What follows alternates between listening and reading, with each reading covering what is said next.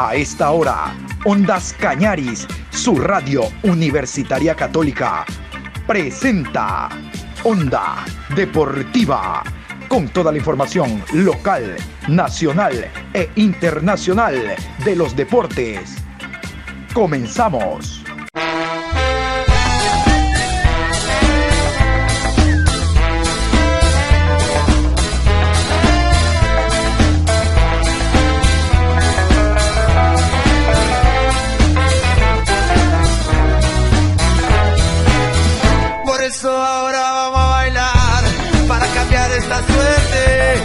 Sabemos gambetear para ausentar la muerte. Vamos a bailar para cambiar esta suerte. Si sabemos gambetear para ausentar la muerte. Hola, buenos días Patricio, ¿cómo está usted? Qué gusto saludarlo en este jueves 22 de abril, programa 719 a lo largo del día.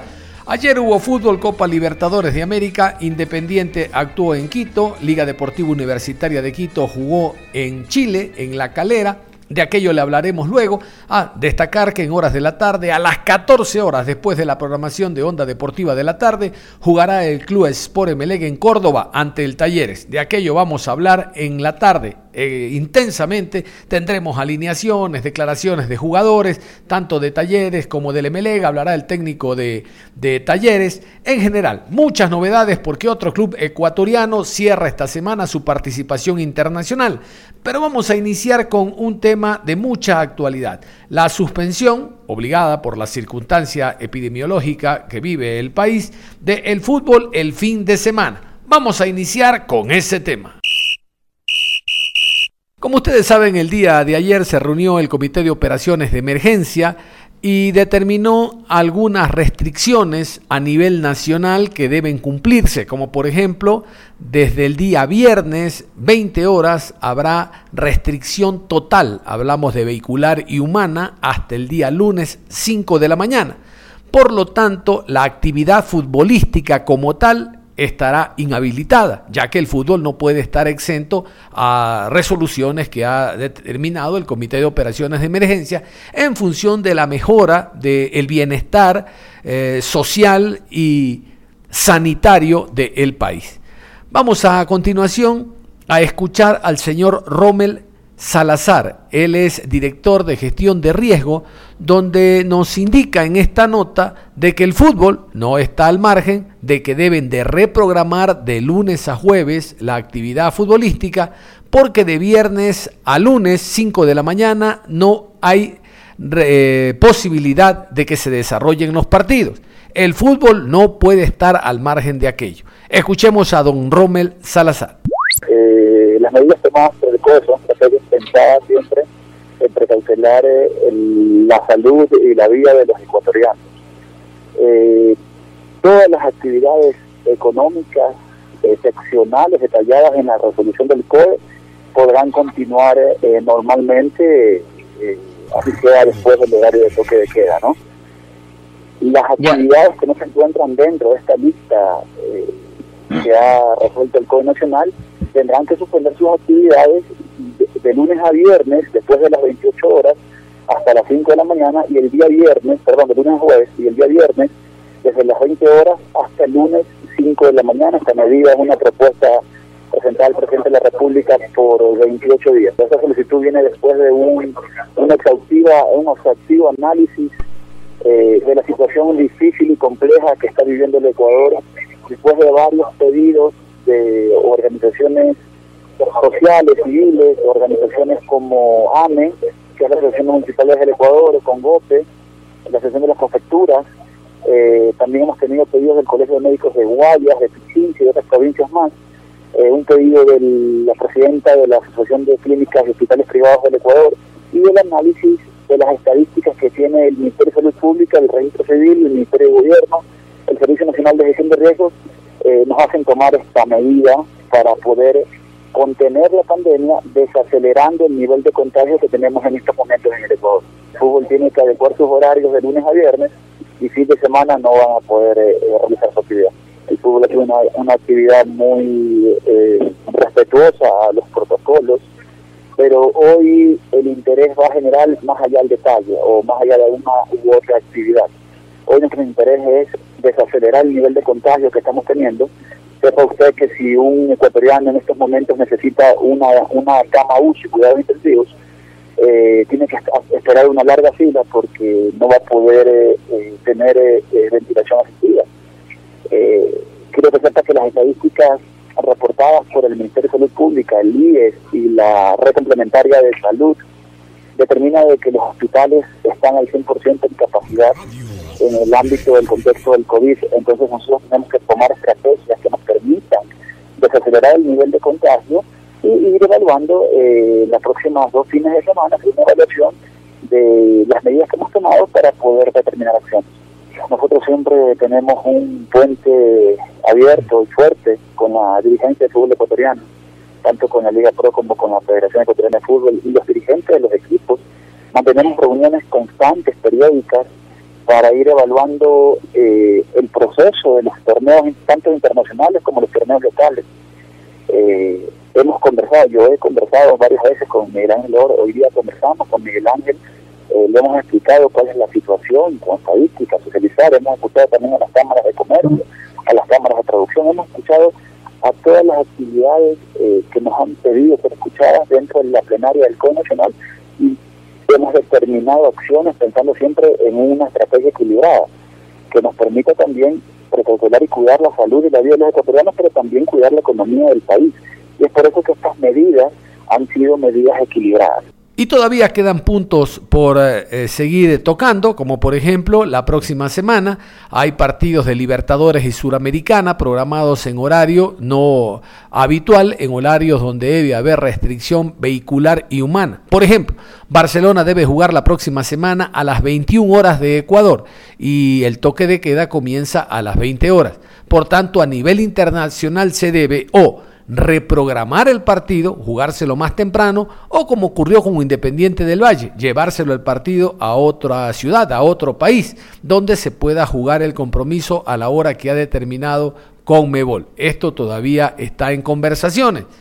En el tema fútbol local habrá recién la próxima semana que reprogramar los partidos de la fecha número 10, que era la que debía de jugarse este fin de semana. Como escuchaban ustedes a Rommel Salazar, ya se ha reunido con el señor presidente de la Liga Pro, con el abogado Miguel Ángel Or, y lo está haciendo en estos días con el señor William Poveda, él es directivo de la Federación Ecuatoriana de Fútbol, para que en comunicado directo con Conmebol reprograme los partidos de próxima semana de Libertadores y de Sudamericana.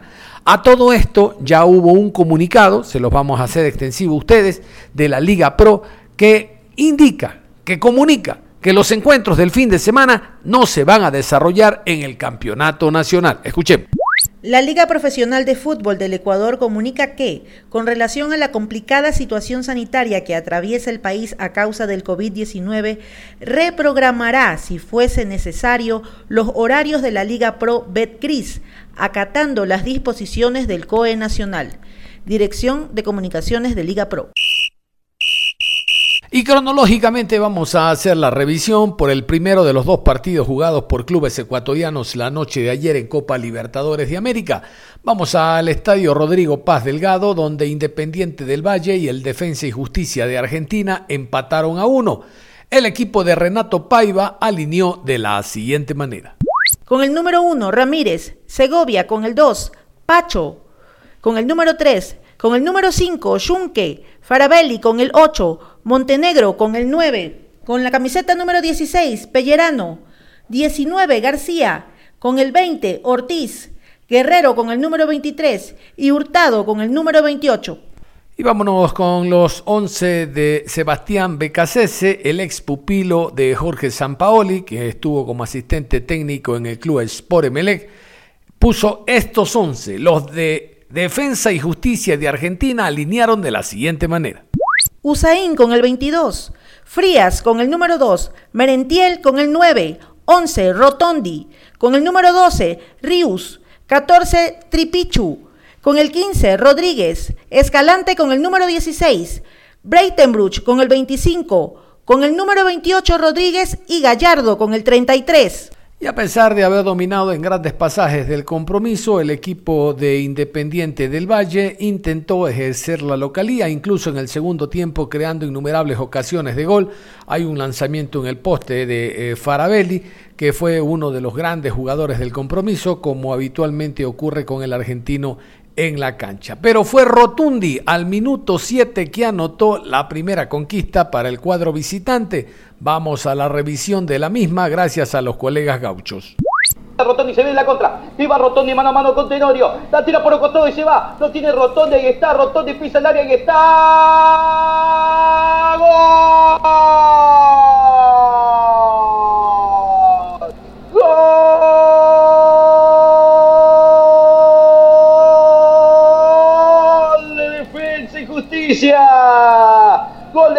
Y justicia, gran corrida, gran jugada del 11 Rotondi. Para eso lo puso el titular Becachese. Tremenda desparramada en mitad de cancha. Tremenda corrida mano a mano con el artero y exquisita definición del número 11. Está ganando de defensa y justicia independiente del Valle 1 a 0. Rotondi casaca número 11 Estupendo el gol de Rotondi, ¿no? Aprovechando la presión sobre los centrales. Eso es lo que hacen Rius y Carlos Rotondi. Y esta vez fue Rotondi quien presionó al stopper por derecha. A Richard Jung que se la quitó muy bien. Y después al último hombre, a Tenorio, se la tiró por un costado y fue la fue a por el otro. Cuando quedó mano a mano con Ramírez definido de una forma exquisita cruzada, pegó en el palo izquierdo que defiende el portero ecuatoriano, pegó en el palo y entró y Rotondi en 7 minutos lo pone a defensa arriba en el marcador, la verdad que había hecho poco el equipo de Varela, pero es vivo, eh. está más pícaro que el equipo ecuatoriano en estos primeros 8 minutos.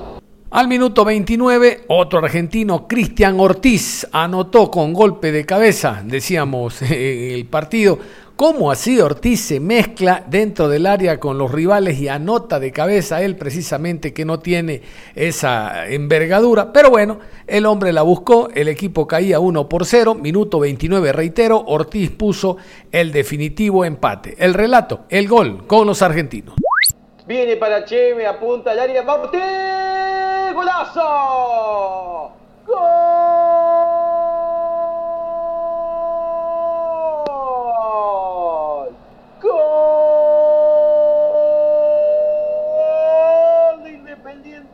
Valle, cabezazo letal de Cristian Ortiz en 28 minutos.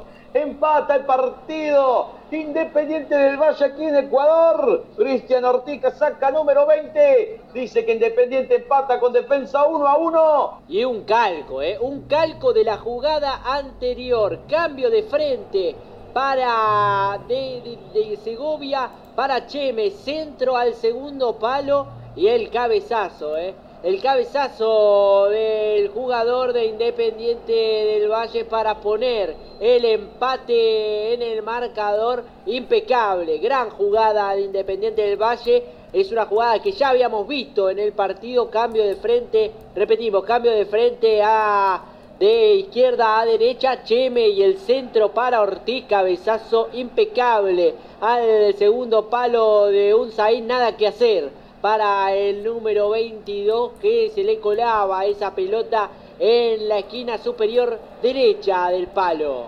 Y finalizado el compromiso, el canal que eh, lleva la producción del partido eligió a Cristian Titi Ortiz como el jugador del encuentro. Bueno, la verdad que gracias, muy contento por salir y jugar del partido. Es un esfuerzo del equipo, eh, hicimos un gran partido, nos faltó un poquito de suerte.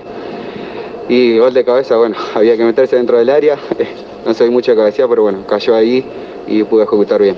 Ya en rueda de prensa vamos a escuchar primero a Farabelli, el jugador argentino que habitualmente asiste a las ruedas de prensa, sobre todo a nivel de Conmebol, dijo esto en torno al compromiso. Escúchelo, que hay presencia de Ondas Cañaris. Bueno, eh, errores y cosas a corregir hay siempre en todos los partidos, más allá de, ganar, perder o, empatar. Eh, pero creo que hoy las cosas para corregir son pocas, eh, salvo algún, algún momento del segundo tiempo donde por ir a buscar el partido quedamos un poco mal parados, el resto se vio una supremacía total de un equipo al otro. Solo nos faltó que la pelota entre, que bueno, eh, fue de esas noches donde la pelota no quiso entrar y por eso no hemos ganado. Es la única razón que, que le encuentro. Eh, de John Lester y Drobo, Radio Ondas Cañaris. ¿Qué le faltó al equipo para obtener la victoria al margen de haber tenido mayor posesión, haber creado mayores jugadas de peligro? Hacer el gol. Lo que busca un equipo, vuelvo a repetir, es generar situaciones de gol que no le generen y nosotros hicimos todo. Nos faltó solamente estar un poco más fino en la última jugada. Es lo único que nos faltó. Aparte de, los, eh, de las correcciones que usted acaba de mencionar, luego del empate de defensa y justicia, ¿cuál es el balance positivo que sacan ustedes? El balance es que el equipo jugó con, con su estilo, respetó su estilo. El balance es que el equipo intentó proponer, eh, metió al último campeón de la Sudamericana y de la Recopa dentro de su área prácticamente. Eh, generó situaciones, no le generaron. Yo creo que un equipo juega bien cuando pasa eso, cuando respeta su estilo, cuando genera situaciones y cuando no le generan. Y hemos hecho todo, lo único que faltó es que la pelota entre, pegó en el palo y, no, y, salió, eh, Ramos en el último, dentro del área chica. Bueno, eh, lo que sí nos deja un mensaje importante es que el último campeón ha venido acá a nuestra casa y, ha jugado dentro de su área y eso bueno, es un mensaje importante para nosotros y quiere decir que, algo bien estamos haciendo. En las estadísticas, Independiente fue superior, pero faltó la definición. Quizás este empate los deja con un sabor amargo. Sí, sí, porque hicimos todo para ganar. Eh, generamos un montón de situaciones, controlamos el partido. Vuelvo a repetir, metimos al último campeón de la Sudamericana dentro de su área eh, y lo único que faltó fue que la pelota entre. Eh, lo, que, lo que intentamos nosotros mediante nuestro, nuestro modelo de juego es generar situaciones y el equipo lo hizo, entonces no tenemos nada que reprocharnos y, al contrario, estamos orgullosos de, de lo que digo, de que un rival muy bueno, porque por algo ha ganado, nos haya respetado tanto. ¿Qué puntos altos y bajos podríamos sacar de este empate en Quito? Lo mismo, eh, un equipo que respeta su, su forma que avasalló al rival, que lo metió contra su arco y que solo faltó el gol. A corregir puntos bajos, tal vez en algún momento del segundo tiempo, eh, por, por, ir a buscar el partido y porque queremos ganar y porque veíamos que lo podíamos ganar, hemos quedado eh, en alguna jugada mal parado, pero que no nos llevó problemas. Tal vez a corregir eso, después todos los, todos los otros es, es positivo. Este empate en condición de local puede condicionar para una posible clasificación cuando se dominó el encuentro pero no entró el segundo gol. ¿Peligra la clasificación de Independiente? No, no, no, no peligra. ¿Cuál es el panorama que usted califica luego de este resultado? ¿Están las posibilidades clasificatorias intactas? Sí, el que dude de eso probablemente no, no, tenga un seguimiento de, de, este club en los últimos años. Venimos de ganar a Gremio de visitante, dos partidos de visitante. Venimos de, clasificar el año pasado en un grupo donde había grandes equipos. Eh, no, tenemos complejos para jugar en ninguna cancha. Iremos ahora a Palmeiras a ganar, a respetar nuestro, nuestra forma, nuestro estilo. Y creo que estamos a la altura de todo. Independiente del Valle no mira desde abajo a nadie. Mira a la par y muchas veces desde arriba. y eso no va a cambiar. Lorenzo, Independiente es un equipo que de visita logra buenos resultados, tiene personalidad y fuerza mental. Este resultado es un traspié. ¿Cree que puede mejorar el equipo, especialmente en las salidas fuera del país? Bueno, venimos de, vuelvo a repetir, de ganar dos partidos fuera del país contra el tercer equipo en el ranking de la Conmebol, que es Gremio. Eh, me parece que, eso es una demostración importante que, nos para, que nos pone en un lugar de, un equipo que va a jugar de, igual a igual sin, sin importar el escenario y sin importar el rival. Tomando los recaudos, jugamos contra grandes equipos, Copa Libertadores, pero Independiente del Valle va, va sin complejos, vuelvo a repetir, a cualquier cancha. Nuevamente el asistente de Renato Paiva, Juan Martínez, fue el encargado de ir a la rueda de prensa y conversar con los medios en torno a lo que fue este partido. Con presencia de Ondas Cañaris, Juan Martínez, el asistente técnico de los Rayados del Valle. Bueno, primero la conclusión es que si el campeón de la Recopa vino a encerrarse acá a Quito, eh, por ahí empezamos a tener una lectura como club de que los equipos nos están respetando mucho y van a venir a plantear este tipo de partidos.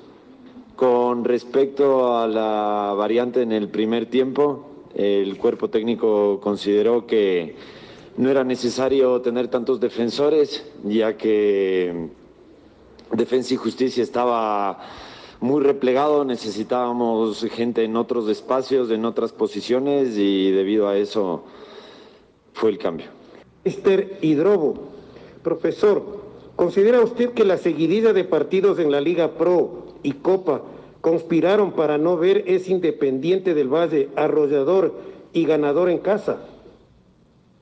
Creo que la seguidilla de partidos eh, complica a cualquier equipo, pero justamente ahí está eh, esos detalles que marcan la diferencia entre un equipo protagonismo, protagonista de un torneo y un equipo que no pueda encontrarse durante el torneo para competir a lo largo de la temporada. Ahí va a estar una de las claves de este equipo, eh, que la seguidilla de partidos no condicione el rendimiento. Eh, la variación de jugadores, eh, como lo viene haciendo el cuerpo técnico, eh, también es importante, darles minutos a todos los jugadores y, y, a partir de ahí encontrar la competitividad. Profesor, buenas noches. El grupo A inició con doble empate y pinta para ser de los más parejos de Copa Libertadores.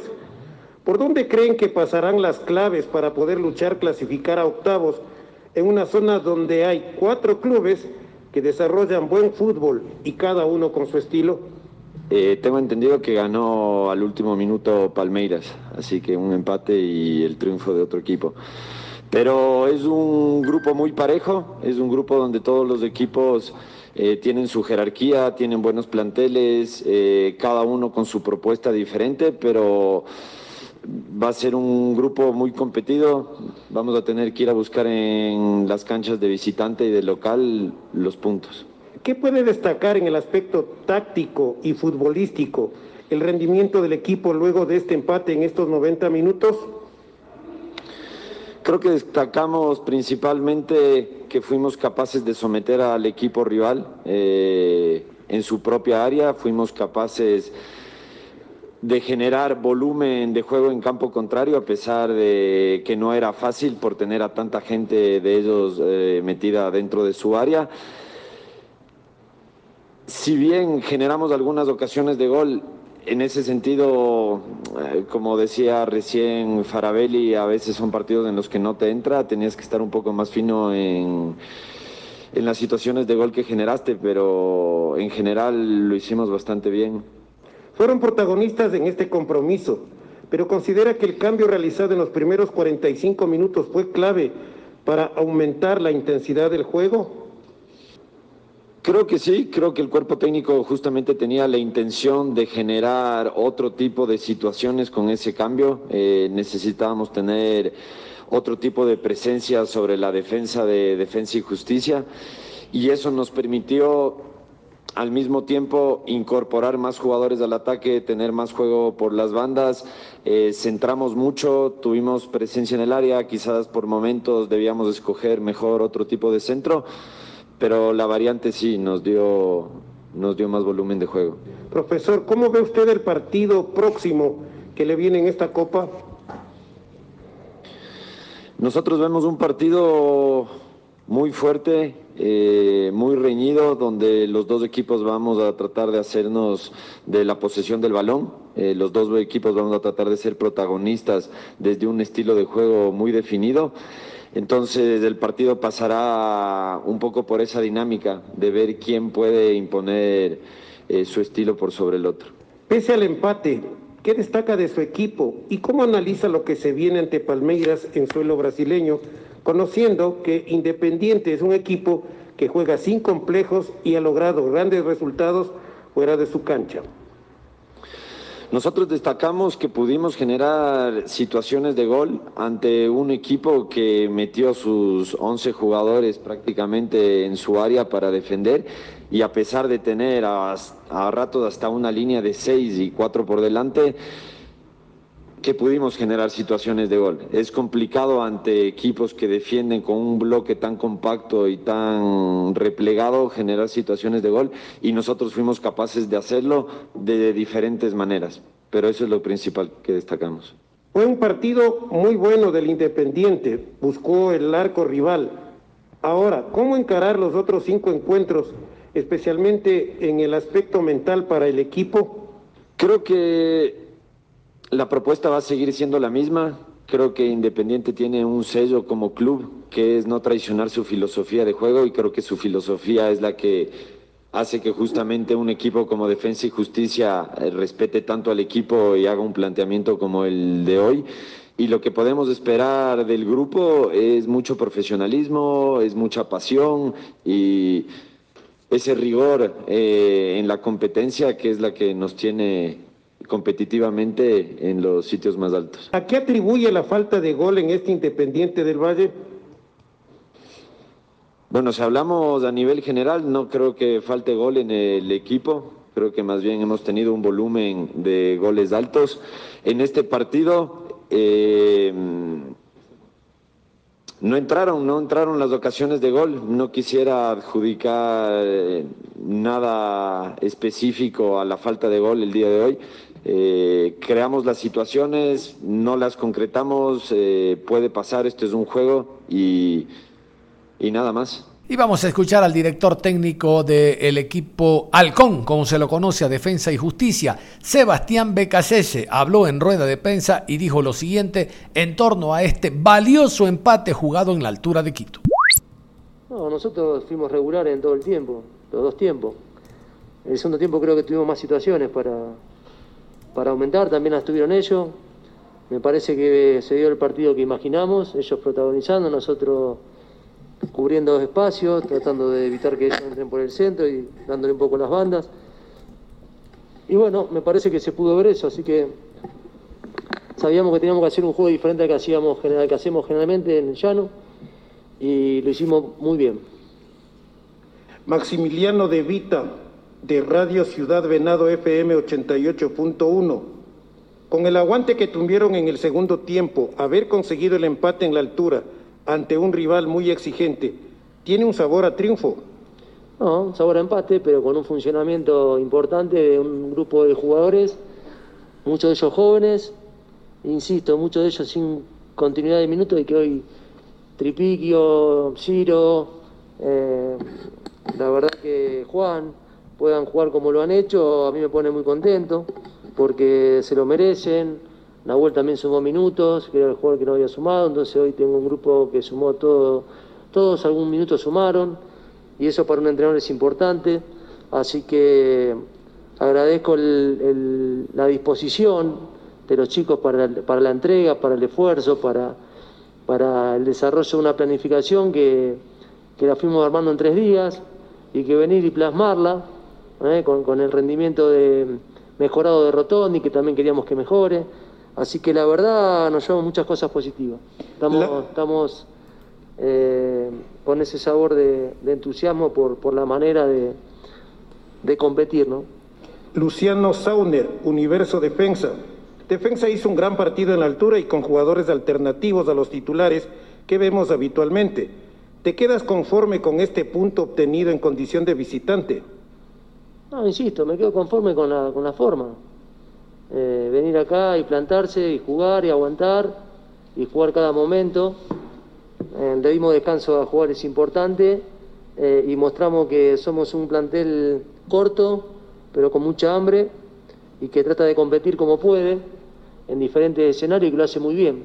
Así que la gente de Barrila está feliz, está identificada con este equipo que viene a consagrar un logro fundamental, pero que sigue mostrando que no se queda en el logro, no se detiene ahí. Eh, quiere más, quiere crecer, eh, quiere seguir progresando y eso es lo que destacamos. Y el otro equipo ecuatoriano, Liga Deportiva Universitaria de Quito, empató a dos como visitante en la ciudad La Calera ante Unión La Calera. Vilches en dos ocasiones para el equipo local, mientras que Biliarse en dos ocasiones para el conjunto ecuatoriano. Pero eso hablaremos en otro momento. Es todo. Cerramos la información deportiva a esta hora de la mañana. En la tarde los invitamos a que escuchen todos los detalles del Emelec ante Talleres. Talleres Emelec a las 14 horas. Los espero para seguir hablando de lo que más nos apasiona, el fútbol. Un abrazo. Hasta la tarde.